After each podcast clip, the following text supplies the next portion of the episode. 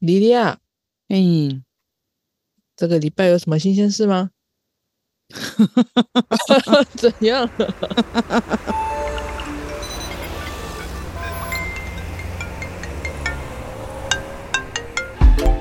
Hello，这里是大黎。人生的问题就是学习的思考题。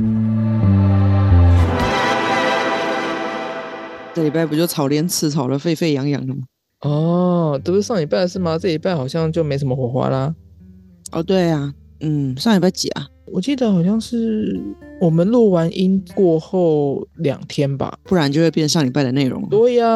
哦，五天前吧，大概就发烧个三天，后续就慢慢消退了。嗯，在这边，我突然想起有一次，嗯、某一集有老师提问，一直发生类似的事情，觉得很心累。嗯，对，但我就还是要拍拍他，告诉他，虽然我们会一直发生一样的事情，但是过去的速度会变快，然后也会慢慢的有新的观点出来。嗯嗯嗯嗯，那这一次我也看见了有蛮多新观点的讨论的，对啊，嗯，对，所以要觉得开心哦。嗯。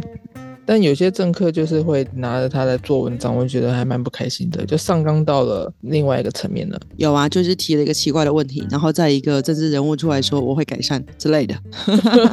可是其实问题搞不好压根儿不存在。就问题的根本不在那里啊。嗯，你要不要先简述一下事件，免得有的观众没有 follow 到？您说克刚事件吗？对啊，到底这五天前发生什么事情？哇，这个 说来话长，那我们长话短说，那我们可以不如不说吗？不行啊！ 呃，五天前的半夜，呃，对我我是半夜看到的，我是半夜看到这消息的。原因是因为我看到那个朱姓作家的发文，然后想不到发生什么事，然后才去才去查这样。呃，事情的原因是好像是网友发文贴了两个影片片段，然后那个影片的内容就是北一女的老师在评论这个课纲改革一零八课纲是个无耻的课纲。他的论述呢，是因为他们把很许多的文言文古文都给拿掉了，那其中就包括了廉耻这一篇。那他的叙述是说，没有了廉耻，学生就不会知道士大夫之无耻是为国耻。那所以他就无法教学生懂得廉耻这件事情。嗯巴拉巴拉巴拉巴拉。然后他就说，这个伊宁帕克康是个无耻的克刚。影片的最后，他的发言的最后，他就说：“我想请问我们的总统候选人。”然后他还特别指明说：“赖清德我就不说了。”我们请问另外两组在野的总统候选人，如果你们当选了，你们要如何处理这个可耻的、无耻的一零八克刚这样子？嗯嗯，嗯，大概是这样。内容很长啦，总共大概有十分钟。那这位老师的情绪非常的，我觉得他有点激动。那可能是因为长期以来大家对于国文科的一些期许以及压力吧。哦，大概是这样。嗯，但是他最后结论导到了政治，我就有点满头问号。我我个人就会觉得，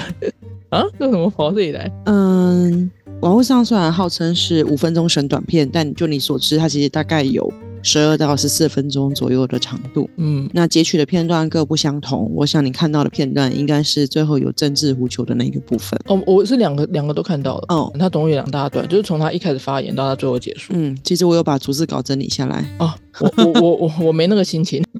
那我在这事件第一时间发的是一个媒体试读的题目嘛？对，嗯，因为我觉得那个标题在二十四小时之内很明显的它失焦了，嗯但我觉得我不需要去点出来，我就把它出成题目。当时我就找了几个新闻标题，在最早的那一篇是“一百零八年课纲大山经典古文北一女教师轰无耻爆红”，嗯十九小时前是一零八课纲三多篇经典文言文，美玉女师怒斥五分钟，无耻缺德。然后是一百零八年课纲删减文言文，连耻也没了。北玉女老师怒轰无耻的课纲。再来是教改去中国化，北玉女师轰无耻课纲。再来是北玉女师轰一零八年课纲是无耻课纲，批 E 教育部搞意识形态。 那我就是大概挑了五个，呃，时时间就一最早的发布到最后面，我就问了一下同学，呃，不是同学，问了我的脸书的好友们，依这个发布的先后顺序，再不考量内文给人的重点，可能会产生什么样的变化？嗯嗯那有许多老师其实陆陆啊续续也有参与回答、我在这边可以很简单的 跟大家对一下详解。 你还有自己详解吗？当然，当也不是说齐学详解，可是有几个点，我希望大家可以关注。嗯嗯，就是啊，他说无耻的克刚，这个无耻其实本身是没有廉耻，所以他会笑他是无耻。他其实还骂不伦，因为少了伦理的部分。哦，对，所以他的无耻无耻，其实在标题里面一开始是下引号的，可是到了最近的时候，就是最近一则标题的时候，已经是直接是无耻克刚。对，那这样其实就没有办法直接对应到廉耻的篇章，对被拿掉了哎。呀哎呀，所以它从一个词义双关的说法，变成影射或者是变成直接的去骂克刚是无耻的，嗯而忽略掉了这个删减古文这件事情。嗯，到最后后一则的时候，已经没有删古文了，已经直接剩下意识形态。对所以它也慢慢从国文科啊这个东西慢慢的偏侧。那不管是哪一则，其实都没有提到他开会的那个背景，其实根本不是在讨论国文这一科。 对，只是刚好他身为国文老师，对对对对，所以在这方面就蛮尴尬的。然后呢，新闻标题它会标注她是北一女老师嘛，对，嗯他就有一个指标性这样。对，它会有一个标题，不过它也不能够代表北女老师的全部，对对，当然当然，所以新闻标题确实在先后顺序的过程里面，把那个双关的部分给隐去了，好像变成直接炮轰，然后慢慢的指向意识形态的。对，那第二题我有问哪一家的标题最能反映老师要传达的核心意志，这就很尴尬了，因为要看老师的核心意志，你选的是哪一部影片。对，所以其实恐怕没有任何一个是完完全全掌握他的核心意志，又或者说那个老师他在传达的时候也很散点，他没有一个很明确的直指要讲哪个部分。嗯，而且要看你截取的是哪些片段，你看的是哪一家新闻媒体。对呀、对啊，所以他的方向就不一样。嗯，那我有问你认为教师立场如何，各大新闻台又有何立场？这题其实详做是可以做得出来的。详做的话，其实你可以发现这个教师基本上是站在一百零八年课纲的对立面嘛。对，那他认为，呃，去中国化这件事情，其实会让我们去文化脱轨了。嗯，那各大新闻台，你可以看到，比方说他用轰、怒斥，甚至有些人转分享的时候会说语词铿锵有力。其实，在他们重新去为这个事情下标，甚至去下一些简单的文字简介的时候，立场就可以反映了。嗯嗯嗯，，对，那有哪些是客观事实，哪些是主观诠释？当然有副词的，比方说“怒轰”的这种字，它肯定是一些主观的诠释。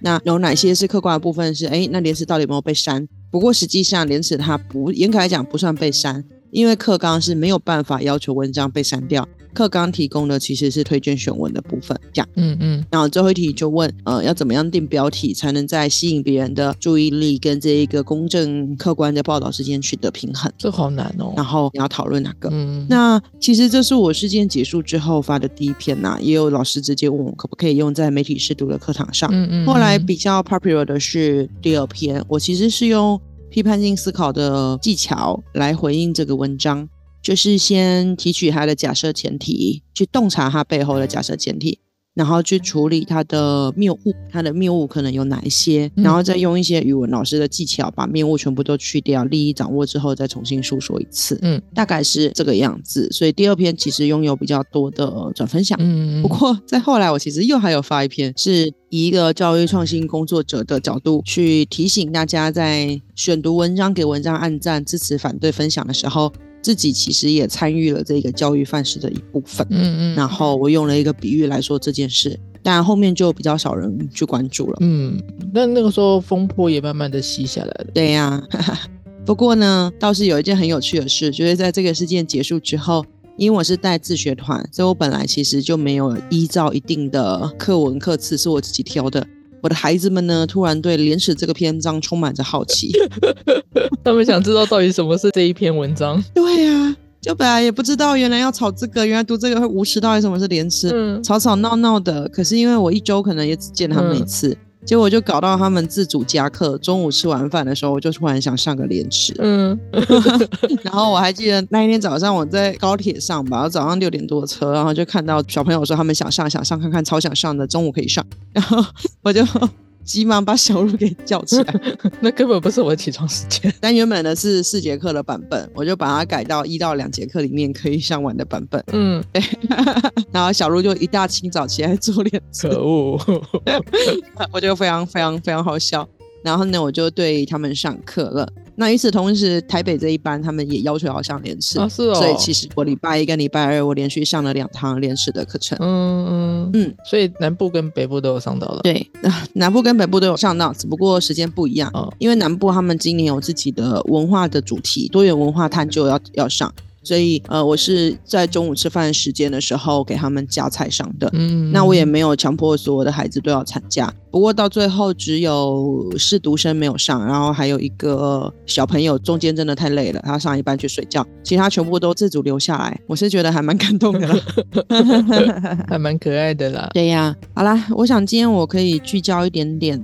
其实我一直很想写一篇文章，但我现在没有写，我有一种无力感，就是写了也没有人要看。是什么？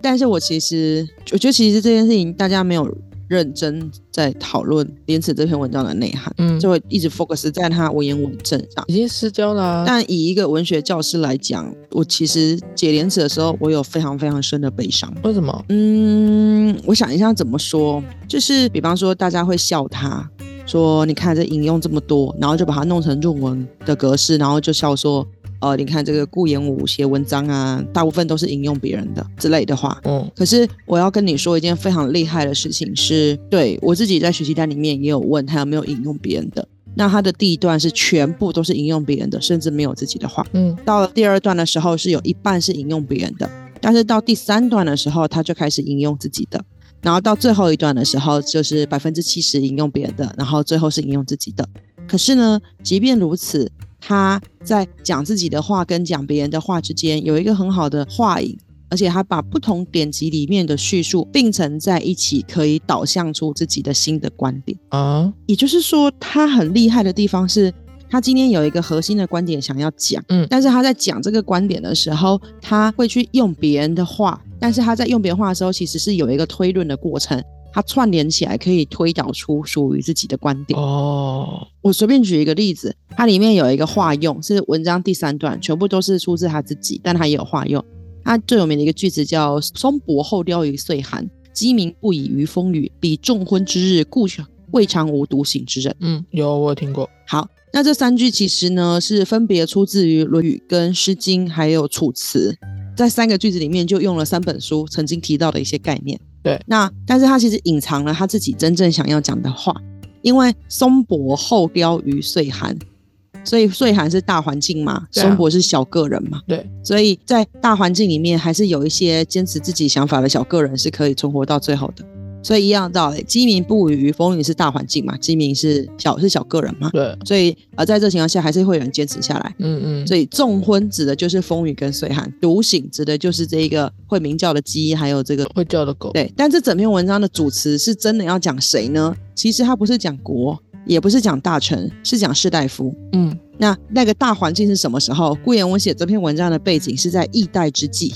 易代之际知道吗？就是在朝代转换的时候。他自己是一个在明末清代的人，对，所以其实他真正隐藏的一句话，其实在讲的事情是世人知耻于易代之际。所以他的意思是世人，即便在易代之际，嗯有很多人做无耻的事情，嗯，但是还是有世人在易代之际是知道什么是耻辱的，对，怎么是羞，什么是羞耻心的。嗯嗯嗯，好，那在这个情况下，我就要问你了，那他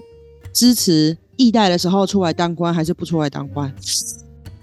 你有 get 到我吗？有我在思考他到底有没有支持这件事情。对啊，什么叫做士大夫在易代之际还能够保有耻？在他的语境底下，如果还要讲改朝换代，对，还要讲士大夫、讲知识分子，那么他到底是支持出来当官，还是支持不出来当官？不支持，嗯理论上应该不支持，对，应该说，在易代的时候，你放弃自己原本国家的身份，去在别的地方任官，对这样的人应该是无耻的。是无耻的。对，但非常有意思的事情是，他在下一段做了一个方案啊他在下一段解他读严氏家训的过程。哦所以这个男人他如果不是读完书，就是在正在读书的路上。哦看来那个水养是很重的。他就举了一个故事，他说严之推哦，有一次讲齐国大夫，就是他另外一个朋友跟他说，他的儿子已经长到十七岁了，他会会一点点这个公文的书写。然后就叫他先北语跟弹琵琶，反正就是可以当时讨好长官的这些项目。嗯嗯嗯，嗯然后？呢，希望可以靠这个去打怪。结果他就说他当时低头不打，他觉得这人教孩子真的很怪呢。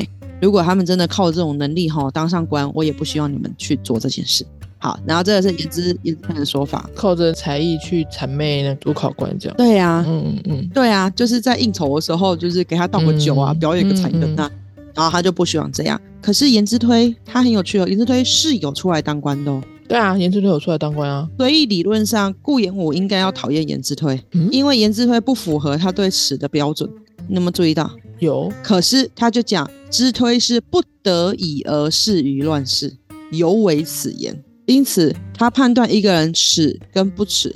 不是在于他行为的结果，而是在什么？他有没有知道这件事情是耻辱的？对， 他在看这件事情的动机跟这件事情的理由。所以在一代之际会有三种人嘛，第一种人是拒绝死都不出来当官的人，对颜之推本人就是这种人。嗯，第二种是不得已而出来当官的人，像颜之推这种人；第三种，在他的原文叫嫣然媚视者，嗯，就是逢迎讨好上位者，用他们喜欢的方式拿到那个位置。嗯嗯，而他里面其实只骂了最后一种人，嗯就是嫣然媚视的人，而他是肯定颜之推这样子的人，哦，因为他明白他的不得已，所以他不是那么的怎么讲。他不是说什么你就不要出来当官，你就不要出来当官，你怎么出来当官？他没有那么的不顾现实啦，嗯他首先他没有那么的不顾现实，他其实是能够去多做考量的。而且他不出来当官，有他的背景啊，从小他妈妈就是对他非常好，就照养他长大。可是，在妈妈过世的时候，他妈妈的过世居然是因为不喜欢当朝的政府绝食而死、欸。他妈妈是很厉害的人物哎、然后妈妈绝食而死，顾炎武到旁边守在旁边，他妈妈就握着他的手。他妈妈的遗言是：你此生都不要嗯是异性，也就是说，此生都不要在别人的政府底下当官。工作，嗯嗯，对嗯嗯，那结果我们班小朋友居然就说这样子不是情绪勒索吗？对啊，这样子行的啊，可是顾炎武他其实这一生作为一个读书人，他有很多真才实学之作，而且他为人很谦卑，他很害怕自己讲任何的新的观点会不会古人都已经讲过了。所以他每次在阐述自己东西的时候，都会先查一查，真的古人都没有提过，才提出自己的观点。他的自学是很谨慎的，他有很多实学的项目，他也做了很多的呃不同领域的整理。比方说，他曾经出过跟中国古音学的重要的著作，他还做一本跟政治地理学相关的书，然后还做了一些相关的读书心得。所以他自己是非常非常勤于兵法、勤于历史、勤于天文、地理、兵农，全部都是有益于国计民生的实学。甚至你可以说，顾炎武的一生就是被训练要成为一个大臣。可是他妈妈的遗言是叫他不可以在侵犯我国家的政府底下工作，，对，而你当不了大臣，你就没有权利，那你就无法改变这个国家，而且你的生活也会过得很辛苦。对那你这一生所有的努力要干嘛呢？对啊，都白费了，我我觉得如果我是顾炎武，我会很痛苦。嗯我觉得那个痛苦是来自于，如果顾炎武知道后来清代的每一个皇帝都比明代的还要廉耻，都比明代的还要勤政，嗯不知道他心里会怎么想。而且，如果顾炎武他妈妈死前没有跟他说那一番话，那是否他就会愿意去了呢？嗯，而且顾炎武终其一生追求实学，他那个实学是有益民生，只要对国家好的，只要对实际上有用的，就会去做。嗯他要是知道他的读书心得在多年之后被拿出来编，而且是要作为生命教育跟品格教育的典范，我觉得顾炎武本人也不会开心。他可能会哭吧，我觉 得，所以我那天我上完顾炎武，我其实自己心里是很难受的。我是很想以国文老师的身份发一篇文，但是我觉得这个时候其实说什么都不对，因为当文言文已经变成众矢之的对，当政治形态已经变成讨论的焦点的时候，谁来在乎这个作者一开始书写的时候的想法？当所有人都在嘲讽他疯狂的引用他人，那你怎么就不说说台湾人现在好多人好喜欢用别人的东西，还假装成是自己的观点？嗯他们就比顾炎武更有廉耻心了嘛。当别人都在疯狂的去讲顾炎武这个东西多么不符合当代，但我就要再说一次，《日之路》是他的读书心得，就是他个人学习复盘。那小小鹿，你自己想一想，你如果有一天考试考完试，你觉得表现不好，你就在自己下批注说，下次的时候我不要再注意什么事。对，结果多年之后，有人就拿你的考卷出来说啊，刘女士她没有国际观点， 屁啦！会吗？我合理呀、不合理啊！我不讲求语境的耶。刚 刚刚脑海浮出一句脏话，所以我就说，他们现在反了这篇文章，是觉得这篇文章这个烂文乱引用别人，却没有去想到他在引用别人的时候是对别人学术的尊重，也没有去想他引用的时候还能自成论述，这是需要多强的写作的功力。在讲别人讲品德的时候，讲内心的教化的时候，却没有想到他也是一个充分考量到现实的人，甚至给后世推出了那么多史学相关的书籍。嗯，然后莲池在这个风波里面被拿出来痛扁一顿之后，现在没有人要在乎了，唉，我就觉得很难受。对啊，我给孩子上这门课的时候，我是让他们先读原文，嗯那我就问他们这篇文章的重点，你觉得是什么？嗯那他们就告诉我，他们觉得这篇文章一开始会以为是国家要有耻，可是其实在他的推论里面，到最后要推导的是士大夫要有耻，而不是说什么国家人民都要有耻，不是哦，他其实是有一个很强烈的背景。嗯，它有一个很强烈的指标，就是指向士大夫这件事情。对我后来就有一层一层帮他们去整理他的观点是如何去阐述的，这三个句子怎么去推导的。那整个拉出来之后，我就问他们，一开始他是引欧阳修跟管仲，他的词是四维，孔孟的管仲的词其实是出自于四端的羞恶之心，但是顾炎武的这个词，他其实在谈的是你心中的那个标准，所以不是你做事的结果。嗯，那问题来了，每一个人心中都应该有个标准。我觉得我们班小朋友好，所以延伸出来讲，你觉得耻是什么？什么样的人是无耻的？我们班学生就很可爱，他们就告诉我，他们不喜欢在高铁上大声喧哗的人，所以他们觉得耻是不在乎别人眼光却做出干扰之事。这样，嗯， 然后我就说，那以此类推，你应该也不喜欢在海边丢垃圾的人。嗯他就说对。 我们大家就接二连三的讨论耻是什么，然后我就会觉得所谓的耻就是那个关于心中的的标准啦。嗯，就是像我啦，我就会觉得，呃，明明知道问题在那里却不去改善，又一直寻求帮助的人是很是要觉得很丢脸的。我就会有这样子的叙述，然后他们也会告诉我他们的叙述，然后我们就有一题就是说呈上题，明明这些事情很无耻，为什么那些人还是要做无耻之事？我们就在讨论那个地沟油，哦，对吗？这件事情很明显去破坏，可为什么要做？对，那他们就说可能利益太大了，他就会去做。然后还有另外一个，他们说是能力不够，比方说认知能力不到。你跟一个无耻的人讲无耻之事，他可能也不会有这种感觉，因为他没有体认到啊，就是他的标准是不一样的。对啊，其实还有另外一个人物叫管仲，其实是他所引用的人，不知道你知不知道这件事。管仲就是最一开始讲“礼义廉耻，国之四维者”，对他被他拿出来放到这篇文章。可是其实管仲他他是辅佐不同的国君，管仲本来辅佐公子纠，后来辅佐公子小白，然后去辅佐他，那他就一直换老板啊，就一直换老板。所以当子贡去跟孔子去问管仲，他不是一个很仁德的人吧？桓公杀公，你就说他没有跟他的老板去死，然后还去辅佐桓公，这是过分。可是孔子他就回他，管仲后来辅佐齐桓公的时候是称霸诸侯，是统一天下的，人民到现在都受到管仲的支持，因为他的政策实施的很好。嗯如果没有管仲，我们现在的状况会很糟糕。嗯嗯嗯，所以子贡当时认为管仲不是一个仁者的原因，是因为他认为他一下换 A，一下换 B。嗯，可是孔子却说，他觉得管仲是个仁者，是因为管仲 take care 所有的人，而不 take care 他的国君是谁。嗯嗯，所以他的 boss 不是国君，他的 boss 是百姓。所以你有没有注意到标准是不一样的？嗯尺的讨论应该要去讨论心中的标准在哪里，品格教育应该要讨论我们对这件事，人为什么有时候会做出让别人觉得不舒服的事情，其实是因为在他心里根本性的觉得我做这件事情没有错，甚至会觉得我做这件事情是对的。嗯，毫不在乎社会的观点，然后人民的影响什么的，是，所以北一女老师她讲的那段话，有人会觉得这样很丢脸，嗯有人会觉得她充满意识形态，毫无逻辑，怎样怎样。但是也有人很支持她，有一帮人会觉得另外一边的人你们才才无耻，嗯你你懂我的意思吗？嗯所以双方为什么会这样？归根究底，就是我们双方心中的标准是不同的，嗯而我们并没有要停下来去理解对方心中标准的意思。嗯，对啊，嗯，然后我还问小朋友啊，如果有一天你成为让自己羞耻的人，你又会怎么做？嗯，很多会这样的，当时去革命发起抗争的人，长大自己从政加入体制之后，却成为那个体制里面最讨厌的人，心中是不是有人民浮出来啊？有有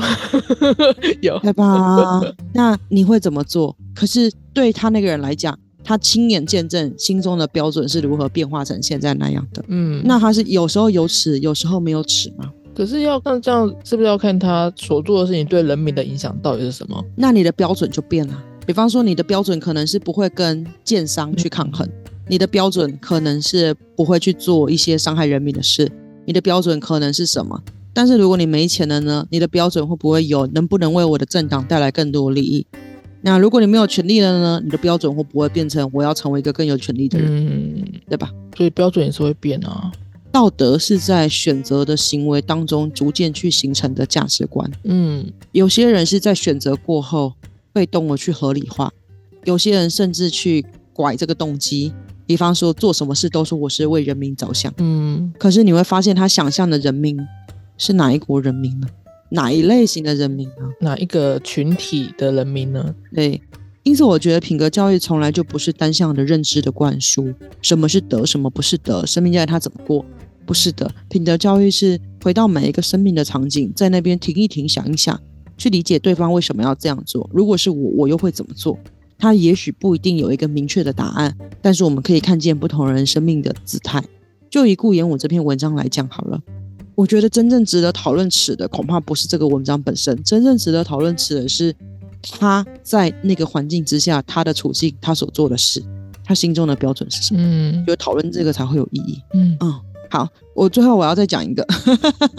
不好意思哦，作为国文老师话很多。没问题，就讲。我我其实最后一题，我给我们班学生最后一题是近日课纲争议事件，廉耻又被重新讨论。那你觉得它值不值得被方路推荐选文？为什么？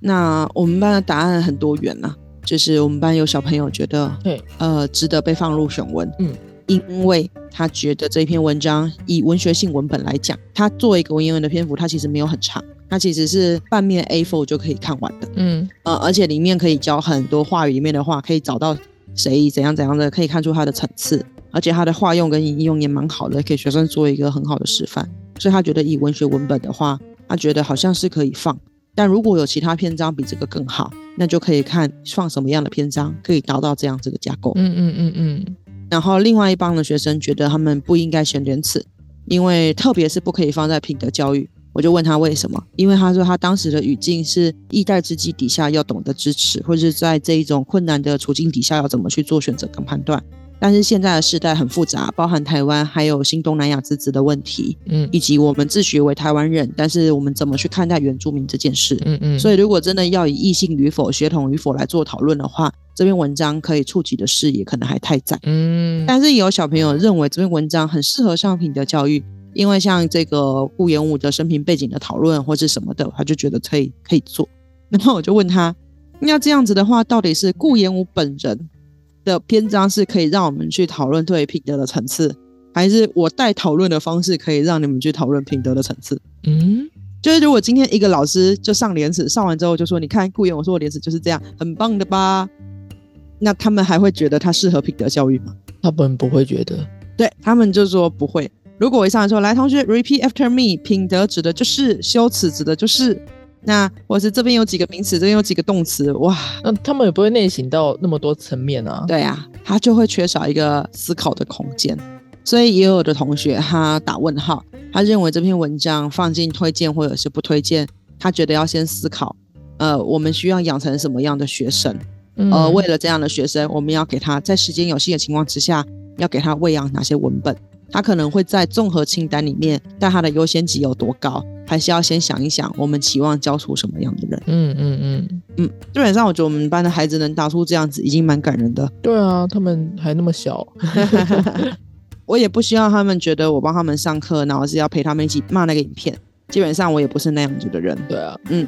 我也会希望他们在这当中有很多的思考。所以说归到底，品德教育到底要不要在文学课？文学课要不要担负品德教育的责任？我必须说，在新课纲里面，品德教育是每一科每一个老师的责任。嗯他已经做了彻底的议题的融入了，所以我们确实也会有时候犯一些道德两难的情境啊。像国中就会放二十年后这样子的篇章，就是当你的朋友犯了法，你又是警官，你要放过他，还是你要检举他？